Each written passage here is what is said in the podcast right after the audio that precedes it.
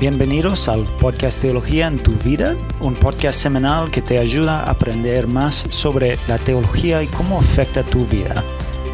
Hola Jason, y bueno, esta semana nos dieron la noticia de, de que un joven murió y como él era cristiano, tenemos la confianza de que está con el Señor donde no hay más pecado ni sufrimiento.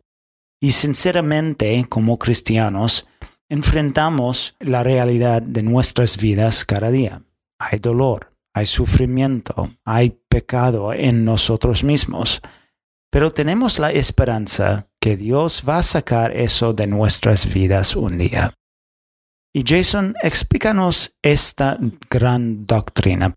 Bueno, Eric, el pasaje que hemos mencionado varias veces en esta serie es Romanos capítulo 8 versículos 29 y 30, que dicen, porque a los que de antemano conoció también los predestinó a ser hechos conforme a la imagen de su Hijo, para que Él sea el primogénito entre muchos hermanos. A los que predestinó, a esos también llamó a los que llamó, a esos también justificó. A los que justificó, a esos también glorificó. Y el proceso de la salvación termina con la glorificación. Si eres cristiano, la elección, el llamamiento eficaz, la regeneración, la conversión, la justificación y la adopción sucedieron en el pasado, la santificación y la perseverancia están pasando ahora en el presente. Pero la glorificación es la parte de nuestra salvación que viene en el futuro. Es decir, estamos esperando el cumplimiento de esta parte de la salvación. Pero como las otras partes, no hay posibilidad de que no vaya a pasar. Como escribió Pablo en este pasaje en Romanos, todos los que son predestinados serán glorificados también. De hecho, Pablo habla de la glorificación como algo que ya está seguro. Bueno, la glorificación entonces es el momento en el que Dios finalmente quita todos los aspectos del pecado de nuestras vidas y nos da un cuerpo de resurrección. Necesitamos distinguir entre lo que pasa cuando un creyente muere y la glorificación. La Biblia enseña esta maravillosa verdad de que cuando un creyente muere, está inmediatamente en la presencia del Señor. En 2 Corintios capítulo 5 versículo 8 dice, pero cobramos ánimo y preferimos más bien estar ausentes del cuerpo y habitar con el Señor. Entonces, para aquellos que están en Cristo y mueren, sabemos que su alma va inmediatamente a estar con Cristo, aunque sus cuerpos permanezcan acá, en la tierra. Pero la promesa de glorificación es que un día nuestra alma y nuestros cuerpos se reunirán y tendremos cuerpos de resurrección como lo hizo Cristo cuando Él resucitó de entre los muertos. Bueno, quiero leer algunos versículos de Primera Tesalonicenses capítulo 4, donde Pablo escriba lo siguiente.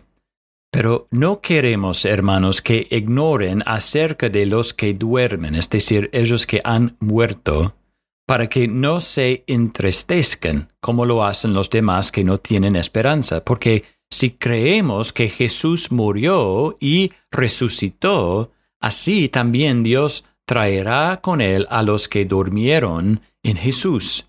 Por lo cual les decimos esto por la palabra del Señor, que nosotros los que estemos vivos y que permanezcamos hasta la venida del Señor, no precederemos a los que durmieron, pues el Señor mismo descenderá del cielo con voz de mando, con voz de arcángel, y con la trompeta de Dios, y los muertos en Cristo se levantarán primero. Entonces nosotros, los que estemos vivos y que permanezcamos, seremos arrebatados juntamente con ellos en las nubes al encuentro del Señor en el aire, y así estaremos con el Señor siempre. Por tanto, confórtense unos a otros con estas palabras. Solo quiero señalar algunas cosas de este pasaje.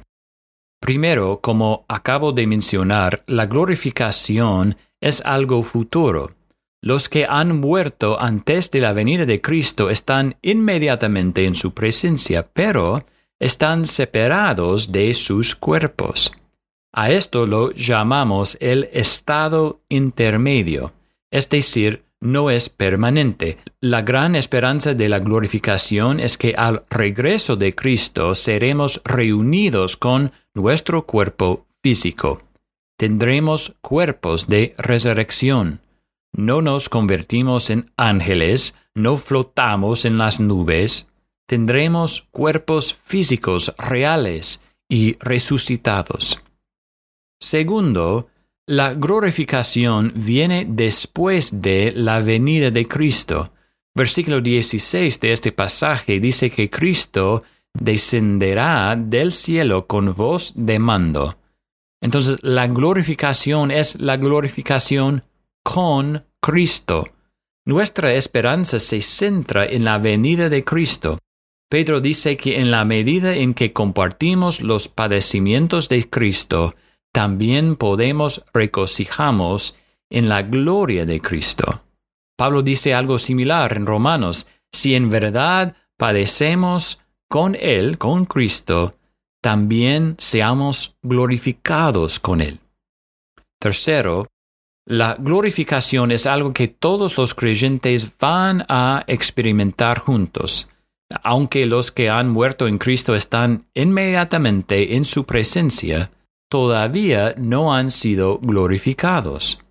El pasaje de Tesalonicenses nos muestra que la resurrección y la glorificación sucederán en la venida de Cristo tanto como para los que están vivos y los que ya han muerto.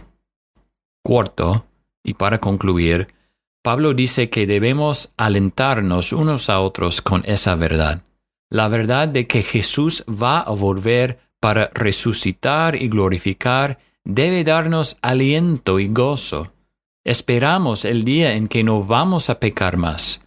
Esperamos el día en que el pecado y la muerte mueren.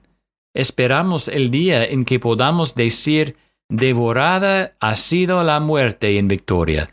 ¿Dónde está, oh muerte, tu victoria? ¿Dónde, oh sepulcro, tu aguijón? El aguijón de la muerte es el pecado y el poder del pecado es la ley. Pero a Dios gracias, que nos da la victoria por medio de nuestro Señor Jesucristo. Gracias Jason por compartir y gracias a ustedes por escuchar y quiero mencionar que con este episodio concluimos la serie sobre el Ordo Salutis.